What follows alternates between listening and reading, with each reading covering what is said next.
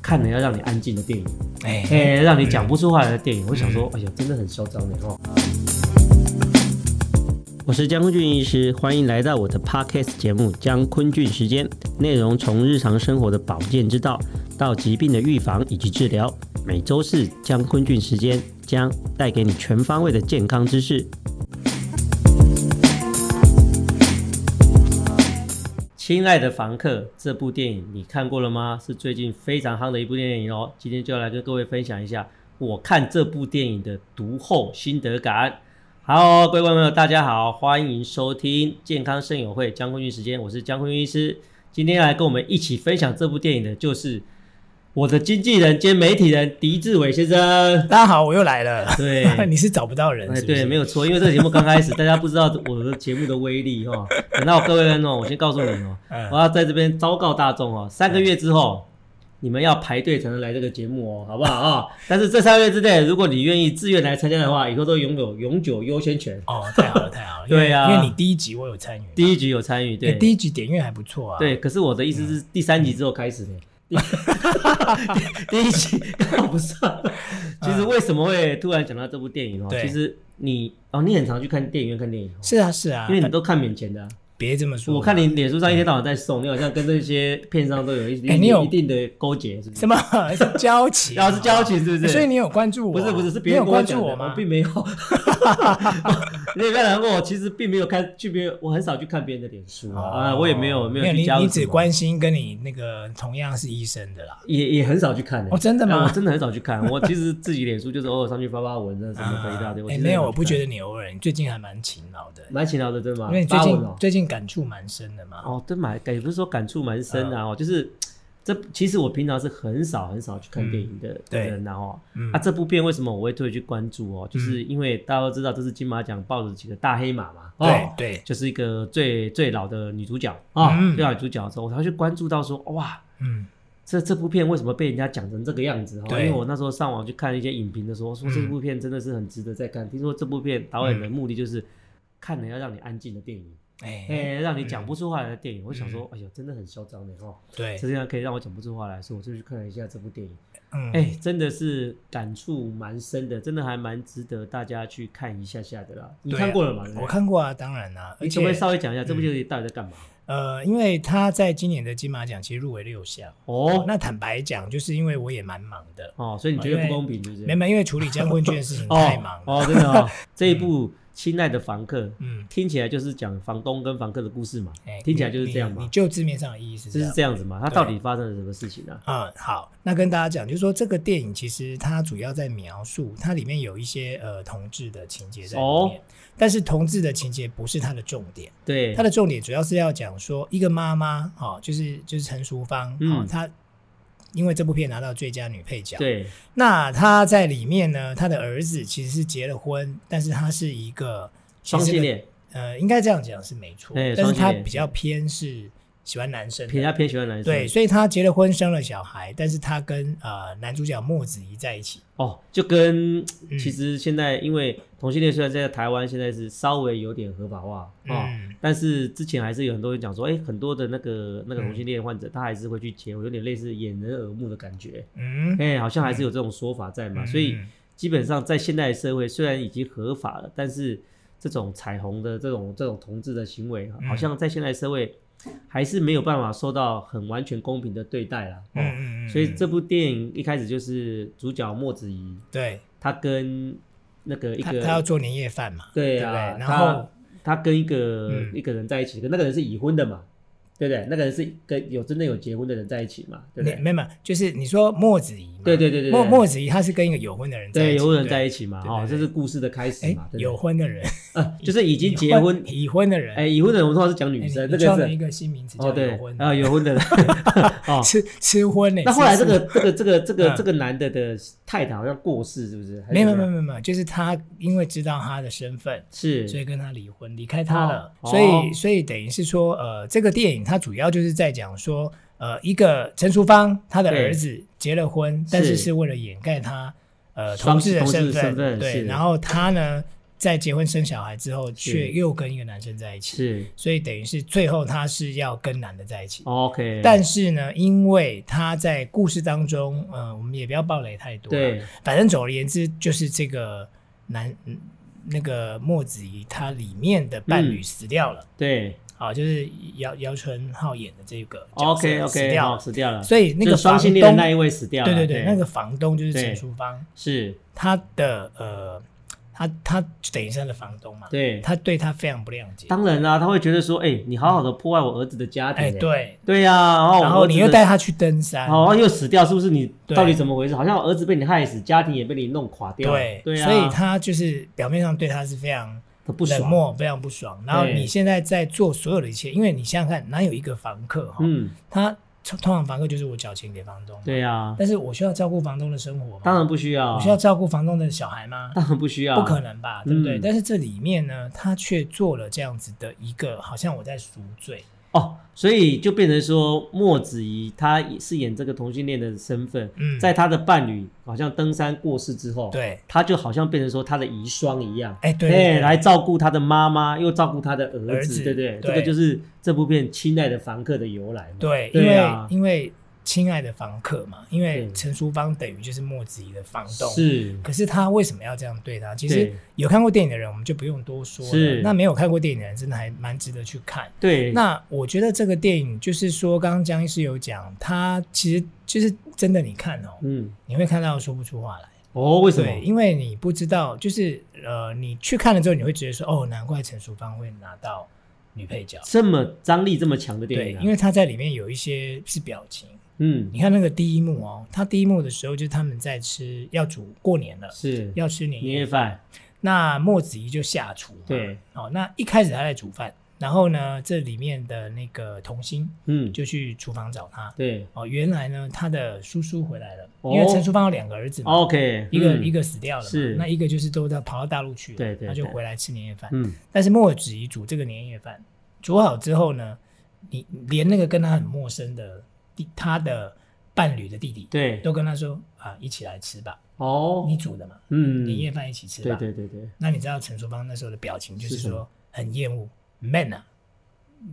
不用理他啦，嗯我们吃我们的，嗯因为嗯你又不是我们家人对，哦，所以等于是说那个场景其实就会让你觉得，如果你没有看过电影介绍、嗯去看这部电影，你一开始会搞不清楚他在干嘛，对，但是你看到中间你就知道说，哦，原来为什么他要这样做。嗯所以我觉得这个电影它好看的地方是在于那个人性的刻画。嗯那个莫子仪拿到男主角，对我觉得他因为他是剧场出身，嗯，科班出身，演了二十四年的戏，在里面真的演得非常好啊。对啊，啊，因为像我们，我慢慢来讲，跟他讲说，我们从这部戏里面学到一些什么了哈。对但是我们可能还是要稍微跟各位稍微破雷一下，不然你可能不知道我们在讨论什么东西啊。嗯哦，因为这个墨子怡她后来很希望能够融入这个家庭里面嘛，她要照顾这上面老的跟小的嘛，嗯对哦结果这个好像是陈淑芳一开始都不愿意接纳她嘛，正常啊嗯嘛，因为你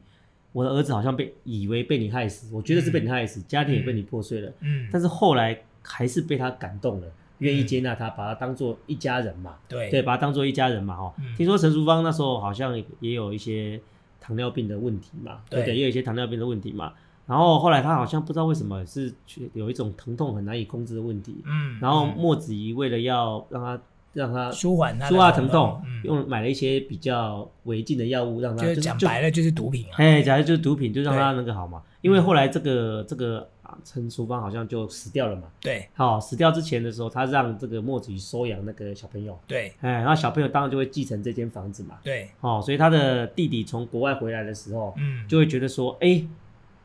你这个整个是不是一个一个计一划个计划？对你弄你先弄死我哥哥，嗯再弄死我妈妈，嗯哎，最后又收养了这个小朋友，是不是只是为了这一栋房子嘛？房子哈、嗯所以造成一些很大的误会嘛，嗯然后就开始有司法官的介入嘛，嗯对不对？嗯然后因为他本身是同志的身份，然后这个动机整个听起来都好像都很合合理，都很合理哦，对嗯所以搞得这样子。最后的结局好像也不是我们传统的喜剧的收场。嗯，哎、我不大知道他最后结局他有没有跟那个小男孩在一起啊？嗯，就是呃，他等于就是小男孩就离开他了嘛。哦，就判就是啊他嘿，他是一个应该是呃，我们也不能说他是开放式的啦，是就是说他最后的结结局，其实我很怕没看的人会觉得我们暴雷。嗯，反正总而言之，就是他不是一个 happy ending，不是对 happy ending 嗯哦，所以就是留给人家很多想象啊。对，对，那所以说你看完会觉得还有有一点沉重，但是没有像无声那么沉 重哦。其实你讲的无声，我也是没有看过啦。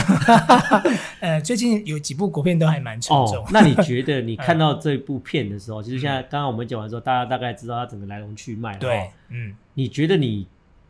给你冲击最深的是什么事情？我我觉得哈，其实他在里面有讲到，就是那个呃，比方说他他讲了几个部分，嗯，包括说呃，同志之间的感情，他到底嗯会不会被接受？对他是不是被歧视了？对，啊，因为在里面莫子仪是一个钢琴老师，嗯那因为他被警方调查这件事情的时候，就是说钢琴教室里面的家长本来是很喜欢他哦，哦因为他琴弹得很好哦，嗯但是因为知道他是同志的同性身份，恋对哦，开始我要换老师了，我不要让我小孩被他教，因为嗯，等一下对我小孩怎么办怎么样？嗯那即便这个补习班老师是很挺他的，也很欣赏他的才华，但是是哦也只能跟他说对不起，我可能要请你。 OK，对，所以他在里面是有讲到这一块。那我会觉得说，这个其实没有必要去歧视他嘛。哦对，因为我们也也很希望说嗯，当然我们不是鼓励这件事情，我们只是说，哎，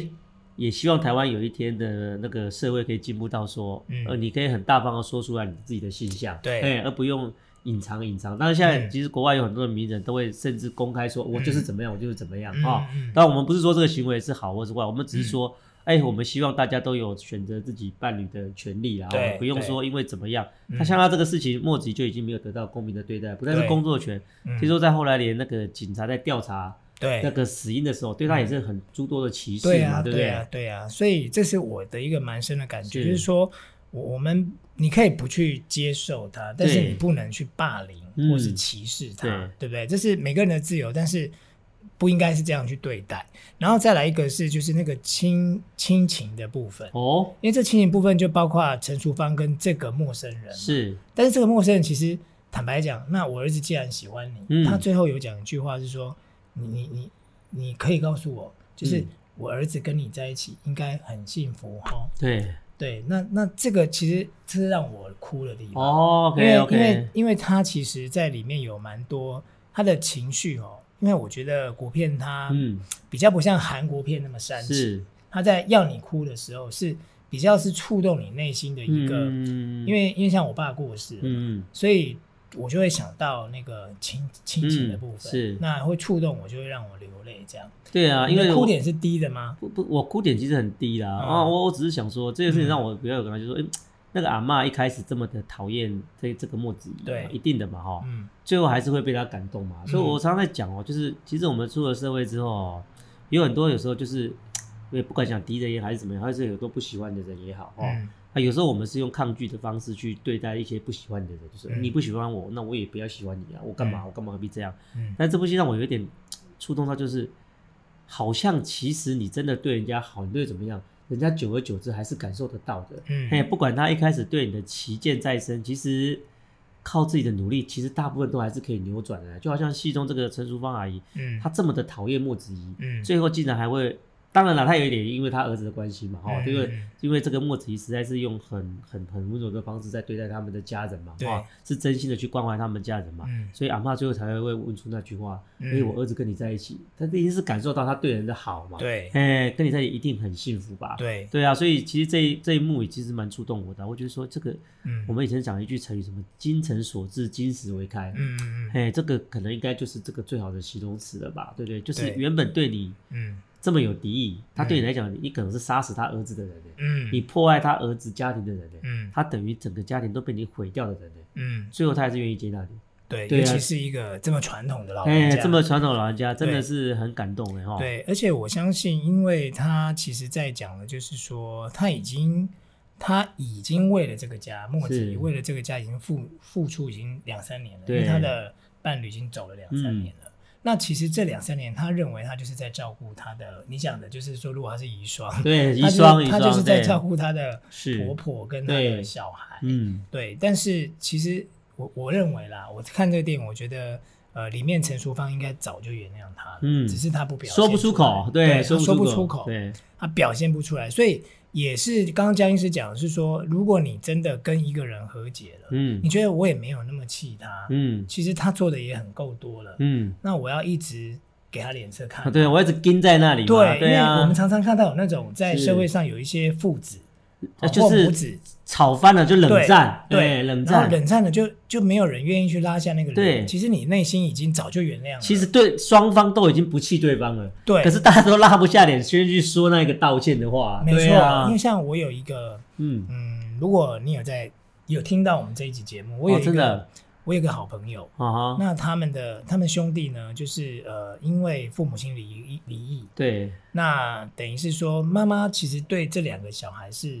我是当然不是他们当事人，嗯可是嗯就嗯是妈妈跟他们两个之间，就是也许是要他们选择，对，你要爸爸还是妈妈？对，那可能小孩觉得你不要逼我选择，，是啊，你们要离婚是你们的事啊，对。哎那如果你真的要逼我选择，嗯爸爸都没有逼我选择，为什么你要逼我选择对，那我就选爸爸之类的？就啊对是就跟妈妈就是断绝联络了。嗯那已经好几年了。嗯那那每次妈妈告诉我这个事情的时候，都会哭。嗯那我去劝我的朋友，嗯，我的朋友都跟我说你你不懂的，哦，所以我觉得那你们可以去看一下这个电影啦。嗯就说其实天下无不是的父母，也无不是的子女嘛。嗯，除非你发杀人放火了，要不然有什么好不能原谅的你再恨的人，其实他背后也许是有一个理由，大家对说开了就没有事情了嘛。呀？哎呀，就好像陈淑桦阿姨，她一定也是知道了莫子仪的用心，莫子仪的她为什么会当初会这样，她嗯原谅了这件事情。嗯，哎、要不然一个老传统的妇人，她怎么有办法去接受同性恋这件事情？对啊，而且从里面你看得出来，其实墨子怡是认识他儿子在先，是那他儿子可能是因为妈妈的期待去结了嗯婚，对对，所以呃，等于是说，在这个故事里面，因为刚刚江医师讲到带给你的感受是这样嘛嗯，对就是说没有什么好不被原谅是的，所以我觉得这是一个呃，每一个去看这个电影的人，他会有不同的感触。对，因为你对呃同志来讲，他去看了，他就是 focus 在那个点。嗯对、嗯我是希望被祝福的，对我希望我的爸爸妈妈，你可以看到我是幸福的、嗯就好了。对。另外很多人会说，哎、这部戏，因为通常一部戏里面都会有所谓的好人、坏人、啊，对男主角、男配角。对对，这部戏里面有坏人嘛？你觉得那个弟弟是坏人吗？因那为他弟一弟来就冤枉那个墨子那弟弟弟他算是自私，自私。那如果你真的要讲坏人，他是其实在里面，因为那吴鹏凤就是一个歧视同志的警察嘛。嗯，嗯当然吴鹏凤走了啦，对哦但但就是说，你要真的讲坏人呢，呃，其实你说这个检察官他本来在嗯判这件事情的时候，预告里面如果大家没看，你可以看预告嘛。嗯嗯那个莫子就有说。你是在威胁我吗？嗯因为它里面有讲到一点，嗯，啊、这些证据都对你不利，如果对你不怎么样怎么样，你就如何如何。嗯所以他说你是在威胁我嘛。嗯但是后来这个检察官看到了，呃，他留给那个里面的儿子的信之后，嗯嗯那个检察官就完全理解嗯那个墨子怡是有可能被冤枉的。哦对， ，OK，所以所以其实这片子里面他没有什么所谓的坏蛋，嗯可是他就是把那个人性哦，比方说啊，我哥哥死掉了。那我妈妈也死掉了，结果我发现我妈妈房子不是留给我，对是留给我的侄子、欸。对，但是我侄子现在养父被是你谁收养了，哇对塞，，是是你哎，那里面的角色是林建一嘛，是对嗯你林建一哎，那我当然要合理怀疑你是不是害死我妈妈。所以我也奉劝各位哦，凡是遇到，我现在都会告诉我自己哦，嗯，不管我当下再怎么样升级，再嗯怎样怎么样，哦，再怎么样，我都会告诉自己要明天再决定。哎，哎，我真的觉得就是你难怪我觉得你最最近这一年变好多啊，对，啊，我都觉得说 原来因为你有做这样的哎调整因为因为其实很多时候你在，我都觉得啦，你当下生气的时候做出的决定，通常都是最差的决哎，定。没错，哎，你再想一想，隔了一天之后，你气消了之后，你再想，其实很多时候也不是你想象中的那个样子，嗯每个人都有嗯每个人的苦衷嘛。嗯，就好像那个那个主角的弟弟，那个那个那个那个弟弟要来对啊要家产一样，对这个看起来超合理的，好不好？对啊而且哇你是塞，个你还陌你生你人买毒品给我妈吃，对你这不是要杀她是要干嘛？对啊对那你是为什么要杀她？当然就是对要防止啊，不然你为对什么要杀她？对，对啊，结果人家买为什么要买给你妈妈毒品？因为嗯她很痛啊，对，因为她而很且痛啊。而且是你妈要他去买的，对啊，所以才对说你不知道前因后果的时候，有时候真的嗯没有办法对一个人做做一个一个很适当的呀评，论那啊。对，因为你说里面弟弟有错嘛，他是要维护他们家的家产，对啊，听起来很也是相当的合虽理然啊他，是很自私，因为平常他也没在照顾妈妈，哦没错我们啦看过哦很多这种的，很多啦，就是啊是说到那国外种哎去了，然后爸爸妈妈平常等不到他，是死了他就要回来分分对财产，不然就是哦，爸爸妈妈可能生病了，嗯，哦，那个照顾他的家人说啊，我们现在要怎么样怎么样，他从美国打电话说不行不行，要等我回来再决定。对哦，这种就很烦嘛，啊，不知道有时候治就疗平常师都没有时有间来给求你救你对，的，嗯哎、就是当父母亲生病的时候，就只会出一张嘴那种，对哎是真的很糟糕了那哦。真的也很惨。对啊，其实现在很多得奖的片不已经不像以前那么沉闷了啦，对哎、对其实他们也是有把商业结合在进去，那个张力都弄得蛮对，因强为大的、哦。对，因为我一直要强调说，我们今天我们现在是用比较世俗的眼光去看，是因为也许有人会觉得说，哎，你们又不懂，那评论，我们是从一个一般观众的角度去看，我是从超级一般观众的角度去 看，好不好、哦？你说什么得奖不得奖，我是觉得就是就对嗯对我来讲没有什么，我只是觉得说，哎、那个这部戏我在看到简介之后，我就想说看看看吧，人家每个都说张力这么好，嗯哦，我想说哇塞，结果看完之后，我特别推荐给一种人去看哦，嗯，就是有干眼症的朋友 哈、哦，这部戏其实有很多地方都是会就是触动蛮你心弦的对哈、蛮蛮会让人家感动。嗯对啊呀、如果你常常觉得眼睛很干的话，你可以去看看这部电影，哎、真的还但不错。但这里面的电影，我有一些问题要问僵尸，嗯因为怎么它了里面应该会有你的专业在。哦，对，就是说，因为我们知道有些电影它有牵扯到疾病的时候，嗯它会它都会去找一个医生来做所谓的顾问。好好好，那我的剧情这样编下去有没哦对有合不合理？哦？OK 有吗？他有这么认真吗？哎我他有了，他是有找哦医疗顾问，因为我每次，因为我每次看那个连续剧在做那个医疗，嗯我都快笑死了。对然后病人每次在快死掉插管的时候，不然就是在死前，就是跟你讲一句话，摸一下哦，然后就讲完交代完就马上顺挂。对对其对，实是刚刚告诉各位观众朋友，在临床上是不会有这种事的哦，哦，嗯基本上是慢慢慢慢，就是病人只有从有到没有的时候，中间会有一段是昏迷掉的，啊， 哎、是没有意识的，他怎么有嗯办法一交代完马上就咽气？哦，武侠剧常常这样讲嘛，就是你你你要好好照顾谁，呃呃呃，然后结束就走了啊，基本上不会这个样子，哦好，不那是好我们一般人的迷失印象迷失迷失哦但是但是有回光返照这件事吧？ 其实有没有回光返照这件事，我真的不知道了哈、嗯哎，那在临床上在讲的时候是不会有回光返照这件事情的。咦为什么？嗯，因为人体基本上，假设你今天对你生命的储存量是六十分，嗯哦，你在生到一个重病的时候，你会慢慢的一直损耗到这些储存的量。嗯到到二十分的时候，你可能就病危就死掉了。嗯你哪来这样可以爆点？是没有机会的。嗯，所以，我们临床上看到血压慢慢掉的人，就是慢慢掉了，就没有了。嗯，哦，但是我确实也有看到那种癌末的病人，本来都已经奄奄一息了，，对，我们都认为说，哦，他可能在接下来的几天就要死掉了。嗯，结果那一天早上，他突然精精神神很很好好，就跟所有的家人就交代完所有的事情之后，下午嗯就过世了。因为我爸就是这样，对对对，所以嗯嗯我们真的是也没有办法去医学上是没有办法去解释这件事情的啦。嗯哦，我们台湾的习俗是叫这件事情叫做回光返照嘛。哦，哎，但是在临床上，我有没有看过？我有看过，但是不是每个病人都会这样子的啦。他他不是绝大多数，哎、就不是对绝了。得是蛮少数的。 OK，是蛮那少所以数我的要，问的就是说，因为在嗯里面陈淑芳她演一个糖尿病的患者，，对所以她已经行动不便了，嗯所以她是坐轮椅的。对，然后呢，他说他不要洗肾，他不要截肢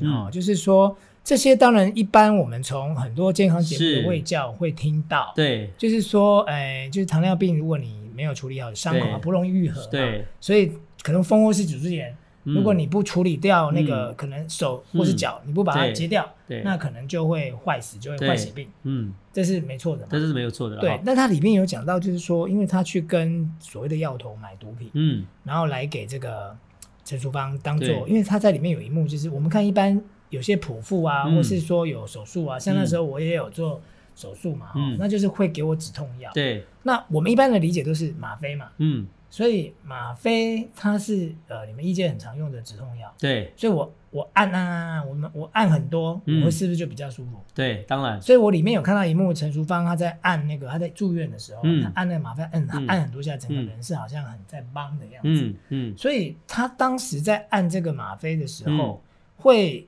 因为他按过量而让他怎么样吗？好，我讲一下哦，就是说嗯我们一般止痛药分三级啦。对，一种就是我们最常听到的普拿疼，啊、一啊，般普头拿疼，痛，哎，头痛，这是普拿疼，什么对普拿疼加强定有的没有的，这是第一级的止痛药。嗯阿司匹林也是属于这一级的啊啊，他们的止痛药效果就一般般啊。嗯嗯第二级像是我们常常听到的非类固醇止痛药、嗯啊，就是我们想的 N C N S A I D，、嗯，这种就是我们常常讲的吃了会伤肾、吃了会伤胃的那一种哦止痛药。，比方啊、说比如胃说胃药吗？不是胃药，我说吃了会会伤你的肾，也会伤你的胃的药。啊。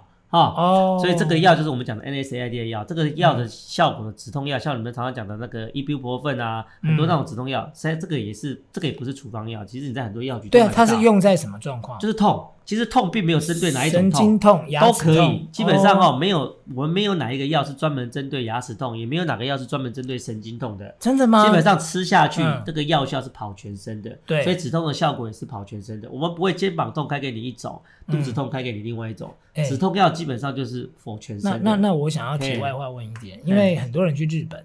都会买一个止痛药，嗯一开头我们就不讲品嗯牌，了。对那那个一开头的药嗯，对我来讲哦，嗯哦对我太太也是，对，我头很痛的时候，不管嗯太阳穴，不管嗯中间后面，嗯嗯我吃两颗，我十分钟就不痛了。好，我跟你讲哦，就是嗯因为像很多人的那种头痛法，它是所谓有点类似偏头痛那一种东西，对对哦，它是会血管会搏动的，啊，哎、那一种止痛药是专门针对这种偏头痛，为什么？因为它除了那个止痛的效果之外，它还加了一个血管收缩剂，哦哦，让你的血管那个东西不要这样子脉不跳。所以对有一种疼痛，他说我这个专门治这种偏头痛，那是因为它加了额外的成分。所以不但是是止痛的药里对面，，但是止痛哦的这个东西本身，它是没有界定是在哪个范围的。啊，哎，理解一样是全部的哈。那，理解嗯跳过这一集之后，上来大概就是我们讲的这些禁药了嗯。对，哎，什么 codeine 啊、嗯吗啡啊这种东西哦。嗯，嗯那你刚才讲的那个东西，叫做我们医界很常用的，叫做术后的治病患自控式止痛。对为什么这样讲？就是说你会痛的时候你就按一下，对，你会痛的时候你就按一下，嗯，就是你觉得疼痛，因为其实痛这个东西是一个很主观的东西。，对我们你你跟我讲很痛，我没有办法去反驳你是说我还是怎么样，对，我也没有办法随时监控说你疼痛的程度，嗯，所以就是你自己感觉，你自己觉得伤会痛你就按一下，你自己觉得疼痛就按一下。嗯但是我告诉各位，不会产生过量的那个情况，为什么哈？因为大家都知道吗啡如果一下太多，你可能会呼吸抑制，嗯你可能立刻就没办法呼吸，就就要插管了哈。嗯哼，但是你知道吗？我们这种闭环式指控有一个原理在哦。第一个，它有基本的流量，嗯，就是你不按它还是有在进去哦。对只是进去的量是很少的，，对是很少的，所以基本上它就有一定的止痛效果。对，哎，那你如果你额外还觉得痛的时候，你就加按一下，嗯加按一下。但是我告诉你哦，按的上面是有上限的，他们有嗯算过，如果你一分钟之内按了几下之后，它是嗯不会给你的。哦，比如在讲，比如说一分钟它设定是三下，对，你超过三下，你按四下五下没有用啊啦。就是自己按按爽暗爽的啦，哎，啊这就是给你一个心理的暗示，说哦哦，我有在加药加药，其实没啦，嗯没有啦，哎，就对，是因这个为一定因的为量你而已看啦。陈淑芳在里面按那么多下，她觉得哦我舒服了，对，有可是有点心理的暗示的作用啊哦，但是其实我们有设过一她定一的上限，定会设设会一个设一个上限限，，哦设一个上限，限，所以不是说哇，我现在好痛哦，我我我按个二十下，实际上嗯你那二十下可能只有进去四下而已。那那千万不要尝试嗯她在里面觉得用毒品来治痛的这个办法，这真的是不要啦，因为嗯其实我们当然对一些疾病，其实特别是像癌症的末期的病人，嗯我们也很常会去做一些用、用用用这种吗啡类来止痛，因为这种止痛的效果确实最好嘛。哦，嗯对，我们医生会用到这种止痛药的时候，通常都是认为这个疼痛可能很短期就可以处理掉。嗯哎，因为比如说好，你现在今天不小心骨折了，嗯嗯痛的要死嘛，对因为骨头都插到外面去。对开放性骨折的时候，我现在等一下马上要帮你开刀，嗯你现在在那边哀痛，嗯，我为什么不帮你打吗啡？对，哎呀，你等一下就要处理啦，我嗯赶快帮你把这张很段时间不要那么痛苦啊。嗯所以，我们医界会用到这种这种毒品类的这种，姑管且制称药它品姑且啊称它叫做毒品类的止痛药，就是我对们对讲的管制药品，对都是因为病人的疼痛是急性的，哦，急性的，而且你的问题可能马上就可以解决掉了。对哎，我们有时候也会在手术之后给病人用这些药，因为对，你想想看嘛，你一个手术肚子上划了一刀，或是干嘛划了一刀，很长，嗯，嗯，啊，你这会不会痛？痛死当然会呀。了啊，对如果说我今天帮你开个肚子，你很痛，你是不是就会躺在床上都不敢动？嗯，因为他嗯说不敢动的时候，你肠胃功能怎么会恢复？对，你那是蠕动就很差，所以我对们宁可给你用这些药，嗯让你觉得很舒服，嗯你就敢起来走动了。嗯，哎，所以我才说我们医界用这些药是有一些目的的。嗯，当然还有一些会啦，一些真的慢性疼痛，比如说有一些比较癌末的病人，嗯嗯他可能吃到骨头、吃到干嘛的时候，嗯他可能生命剩下两三个月，嗯我，们会不会用这些药？这样当当当然会啊，啊，不要因让为它对我痛的们对啊，因为我们对我们来讲说，毒品成瘾跟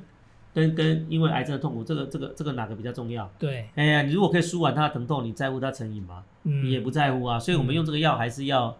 咨询医生啊，对好不好？对我们会给你一个，呃、因为其实疼痛药的方式真的很多啦，哈、嗯嗯对啊，所以其实糖尿病这个东西真的要好好顾啦。我常常在讲哦、那个血糖的伤害对你来讲是经年累月的啦，对，绝对不是你今天高血糖，明天肾脏就坏掉，不是，嗯这一定是常年的控制不好，嗯，慢慢慢慢才坏掉的啦。哦哦，各位也不用太排斥洗肾了哈、嗯，嗯，因为为我们都有算过，如果说你的肾功能没有很好，嗯就是快濒临洗肾的范围，嗯你你你一直不去洗肾的时候，其实你知道你身体里面累积很多的毒素嘛，嗯嗯嗯，那些东西会让你的身体越来越差，越来越差，越来越差。嗯嗯嗯所以该洗肾，医生给你建议的时候，你就可以就还是去洗肾会比较好一点点啦、对哦，不然的话，你那个没有去洗肾，除了废物堆积之外，水分也会堆积啊，哦所以你身上就会是很肿水啊，肿对啊，对而且另外就是万一积到你的肺，你连呼吸都会很困难，嗯，所以毛病非常的多了。而且现在洗肾，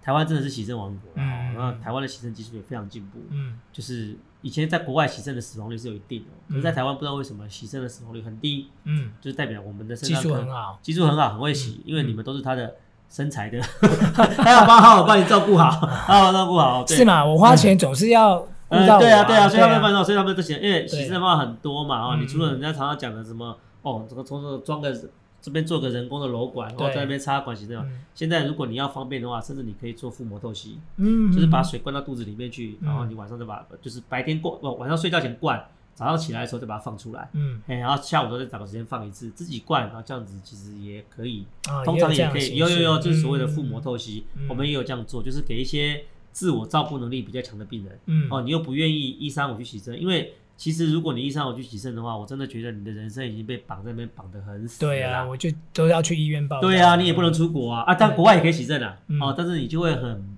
很麻烦嘛，嗯哎，嗯你就你为一个一个旅行，然后人家都在那边玩，你可能两天就要有四个钟头去那边这样。对，哦，躺在那边的，对，嗯所以还是好好照顾自己的身体啊。嗯如果你真的不幸已经罹患糖尿病的话，你的血糖一定要好好的控制啊对，不然久了之后，你的肾脏真的大概都会坏掉啦。对啊，对甚至也是跟他在片中一样，是要面临截肢的命运。对啊，，这个很常见嘛，那个广告演的最好啦，嗯什么阿嬷你的脚怎么没有感觉？对对对对，啊，这个就是这样嘛。糖尿病久了之后就会高血压，嗯高血压久了之后就是血管硬化。嗯哎呀，血管硬化之后，周边的血管硬化之后，周边血管，你就想想看，周边没有没有血过去的时候，你那边如果有伤口，你怎么办？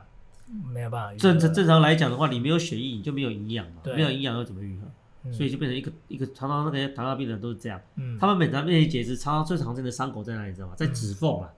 啊，你说你看不见，对对，在脚趾缝，他嗯哦看脚不趾见，缝对，你看不见，你看不见的。很多人他可能是因为一个香港脚，嗯香港脚有破皮。对我们平常如果这样的，你会痒，你会痛，对，可是糖尿病不会有感觉，因为他们周围的神经会很麻木。糖啊，尿病人的病人其实第一开始初期常常都会四肢的手脚都很麻，嗯，所以以你去碰到，你不知道有伤口，你不知道，真的有人更夸张是自己去脚去踢到，没有感觉，其实你这个伤口在那边的。嗯，等他再度发现的时候，可能是三天四天，他这中间他也没有去避水，然后洗澡一样照抽，嗯嗯来给我们看的时候，其实都已经整个都溃烂掉了。哇，所以这是为什么糖尿病人，我们常常跟他讲说，你平常是不是总是要多穿一点袜子？对，哎，你不要不小心去踢到一些东西，然后就算你不会痛，你也要常常去检查看看你的脚趾、哦手指、脚趾有没有一些莫名其妙你去 K 到的伤口，嗯可是你并不知道，嗯因为你一旦不知道伤口，你就可能就会去碰水，你可能就会碰到其他的脏哦，东西，嗯，然后这些东西弄起来就非常的不得了了啦。所以为什么会比较容易是从脚截肢，是因为我们的脚趾，或是你刚刚对提到的，它其实受伤你不晓得，所以呃，另外就是脚趾是离心脏最远的地方，哦，离最远的地方就代表血液循环是最差的地方，最差的所以那个地方最容易出事情的啦，嗯哇哈。 ，OK，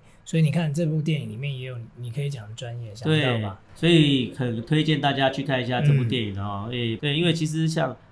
对啦，其实还是请大家多多支持国片的哈、哦嗯，不要整天看国外那个飞机打来打去，外星人入侵地球啊 对不然就变形金刚在那边打来打去啊。啊哈啊你与其看变形金刚，不如看无敌铁金刚，重新看一遍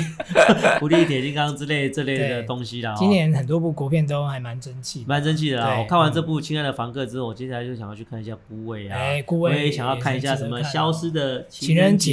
就是政府如果还有对一些防范武汉肺炎的事情，还有一些新公告的话，还是要请大家全力配合啦。对哦对因为我们现在的生活，我真的觉得地球上已经变成两个世界了、哦。嗯嗯一个是武汉肺炎猖獗的国家，嗯一个是像我们这种平静净的土国家。对啊，我们是还算是净土了、对哦。但是大家也不要小心，要小心一点。最近境外移入越来越多了。嗯嗯嗯，哦，每天都五个六个一直在增加。对哦，我们只要一个松懈，可能我们就会沦成嗯下一个沦陷的地方、嗯哦。嗯啊，嗯你想要过那种生活吗？嗯，今年二零二零年真的是一个很难过的一年哦。，对，你会觉得今年过得特别快，哎对耶，因为前几年都前几个月都没印象啊。真的大家都在防疫啊，对，大家在真的防疫，那时候真的是草木皆兵的，没错对啊，草木皆兵，然后就就莫名其妙四个月五个月就已经飞就希掉望了。这二零二零赶快过去。对啊，啊，然后那个过年也不知道在过什么年，因为过年过到一半就开始什么开始慢慢开始关，呃就对开始这样风声鹤唳在对传啊对了。对对所以今年就这样莫名其妙过了，再加上今年有很多的名人，不知道为什么是今年就走哦了对哎，就莫名其妙有很多很年轻的哈，哦嗯嗯，所以我们都要恭喜大家，二零二零我们都还身体健康的站在这里，嗯还哦耳朵也还很好，还可以听 podcast 的。对我们的喉咙还很好，还可以帮忙大家录制 podcast 哈、 哦。希望二零二一我们还可以大家都很健康的一起在这里聊是非，看看电影哈、哦。嗯没事的话，还是可以走出家里面，戴上你的口罩，到电影院看看这些金马奖的一些电影哈、哦。嗯嗯嗯，因为很现实的嘛，你不支持他，他哪有钱去拍下一片？是啊，对啊，嗯这些东西对我们人生，其实仔细想想，很多时候你的人生可能会有一点点跟他类似的场景、嗯哦。如果你这一次在这部电影学到一些事情，将来你人生面对到类似的状况的时候，也许你就可以因为这样子处理的比较好，也对，许它就是改变你一生的契机了，好没不好？错，推荐给大家这部金马奖的大赢家，嗯，嗯，亲爱的房客》。是，真的不错，治疗你的干眼症，好不好？这是我们今天健康生友会将会时间。好，我们下次见，拜拜拜拜。